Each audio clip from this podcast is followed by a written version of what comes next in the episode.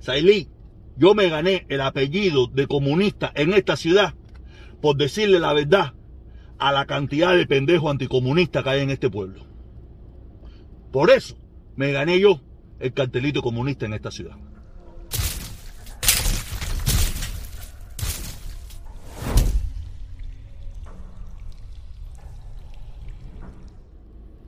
Buenos días, buenas tardes, buenas noches. Me da lo mismo a la hora que usted me esté mirando. Lo importante es que me mire. Y hoy vengo con otro personaje. Tú sabes, porque parece desde que me estoy poniendo estas máscaras, estoy cogiendo los videos. Coño, pero las máscaras estas son una jodienda.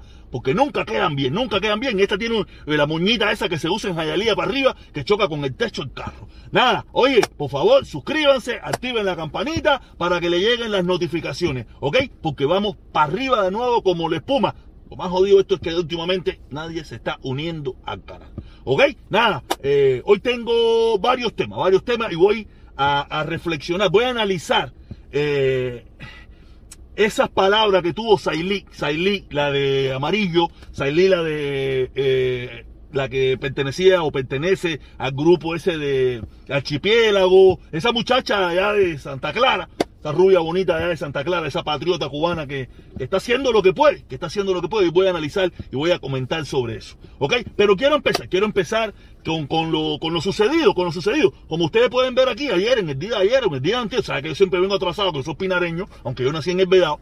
Tú sabes, eh, eh, en un lugar de La Habana, en un lugar de La Habana o en un lugar de Cuba, no sé en qué lugar específicamente, apareció este cartel en la pared donde le, tú sabes, esa frase muy famosa que a mí me gusta mucho de Ascanel Singao, tú sabes, y nada, pero normal, en cualquier parte del mundo hay un graffiti, tú sabes, pero lo, lo, lo, lo inverosímil de todo esto fue la respuesta de la dictadura. Yo le voy a poner el videito y después vamos a analizarlo.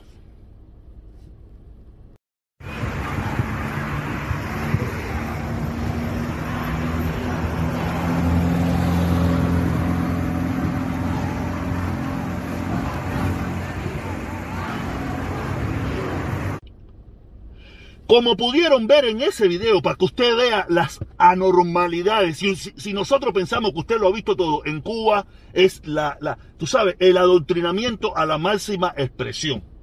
Utilizaron a los niños cubanos, utilizaron a los niños cubanos para hacerle un mitin de repudio a una pared.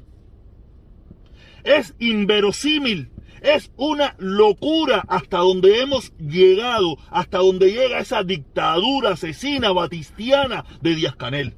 Utilizar a los niños para hacer un mitin de repudio a una pared. Nada. Esas son las cosas que se hacen en Cuba. Esa es la locura que se hacen en Cuba. Y después ustedes se preguntan, o sea, esos niños no, esos niños no tienen ni pie. Eso, ¿sabes? Yo también yo hice eso. A mí también me tocó hacer eso, pero no a una pared. A mí me tocó hacerlo en, los años 80, como yo le he contado muchas veces, me tocó hacerlo a las personas que se iban. A las personas que se iban, nos cogían de la escuela. Yo me recuerdo, yo estudiaba en Nico López, frente de la escuela de Nico López, frente de la escuela mismo. Había unas personas que se fueron y nos tocó a nosotros hacerle su, su candanguita, su mitin de repudio, porque nos los pedían los profesores. ¿Qué yo iba a hacer si yo tenía 8 años? Yo tenía ocho años cuando aquello que yo iba a hacer, ponerme, no, a la dictadura, y escanear, Fidel Singao. Eh, yo no decía que sabía de nada de eso. Yo lo hice. Lo mismo le está pasando a estos muchachos. Pero lo, peor de todo no es eso, sino la locura, un mitin. Por lo menos nosotros se lo hacíamos a unas personas, a una gente que estaban encerrada en su casa. Esto fue a una pared. A una pared. Ya eso es el cosmo del adoctrinamiento, el cosmo de la locura, el cosmo de los, de los cosmos. Es que Cuba es el cosmo de los cosmos. Por eso aquí usted, eh, usted no se recuerda. Yo sé que muchas veces hemos hablado, no, que la gente van obligada y salen los comunistas. No, a mí nunca nadie me obligó. Sí te obligaban. Era obligatoriamente. De una forma sublime, era obligatorio. Porque usted no se acuerda que había una asignatura, aunque no era una asignatura, pero había una de eso que se llamaba participación en las actividades políticas y sociales y eso de, la, de, la, de, la, de, tu escuela, de tu centro de trabajo, que si usted no la pasaba, usted podía repetir el año. Si usted era una persona que se negaba a ir a las actividades políticas o a las actividades de esas cosas, usted podía repetir el año, usted podía no coger una carrera, usted podía no coger un ascenso, usted no podía coger un televisor o un frigidaire. Quiere decir que de una forma subliminal, que no es subliminal, era obligatoriamente, te obligaban a participar en las actividades del gobierno. ¿Y cuáles eran las actividades? Las actividades del gobierno no era la libertad de expresión y la libertad, no, no, no, no, era hacer mitin de repudio, vete para el campo a, contar, a contar, a, matar, a contar aguacate, o a, o a pelar el papa, o a, o a chapear el cantero, tú sabes, y si tú no lo hacías, estabas como obligado, usted no tenía libertad para, para esas personas que me dicen a mí, no, que eso no era obligado, que si tú ibas si te da la gana, sí, sí era obligado. Porque si tú no ibas, tú tenías consecuencias. Ah, el problema es que mucha gente de ahora, mucha gente de los últimos tiempos, donde no se daba nada, donde no había nada, claro que no, no había problema. Pero en mi época, donde sí te daban cosas, donde tú podías coger una carrera, donde tú podías aspirar a un televisor, a una, a una lavadora, o a una casa, o a una, a una casa en la playa, en mi época, sí perdías, porque no cogías esas cosas. Quiere decir que si era obligado. Era obligado para sobrevivir en esa nación. ¿Ok? Entonces vamos para el segundo tema que es, que es sobre este, esta, esta, esta cosa que, esta cosa de los pendejos de Miami, esta cosa, por eso yo, por eso se lo digo, como empezó el video, yo me he ganado en esta ciudad siendo más anticomunista que todos estos, como, todos, todos estos autonombrados anticomunistas, anticastristas, anticontrarevolucionarios y patriotas, que todos son falsos. Todos, sin excepción, son falsos, porque en el 99.9 de ellos se volvieron anticomunistas, se volvieron anticastristas, se volvieron anti eso, después que llegaron a Miami.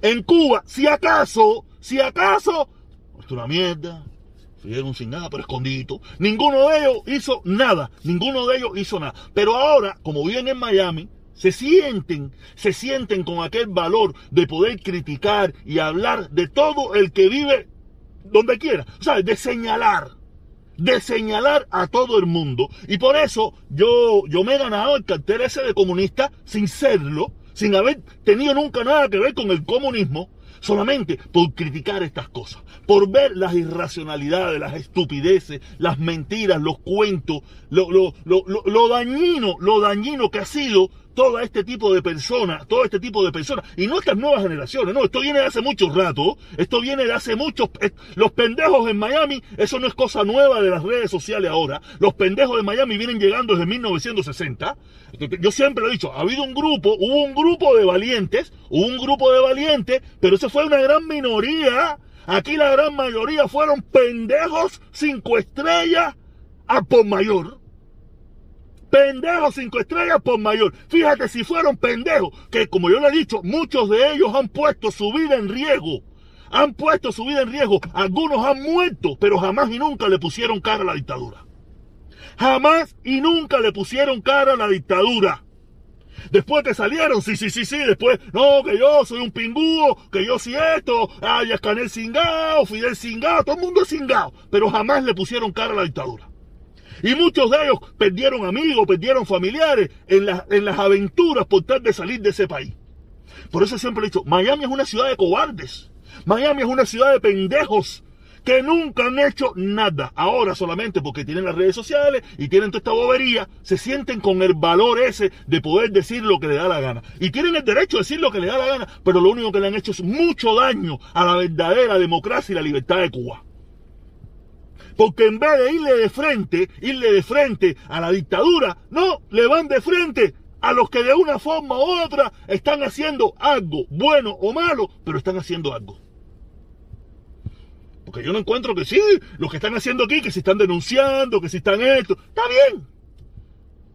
Pero ¿cuál es la denuncia hacia las pocas personas que tan siquiera tienen el valor de hacer algo? ¿Cuál es?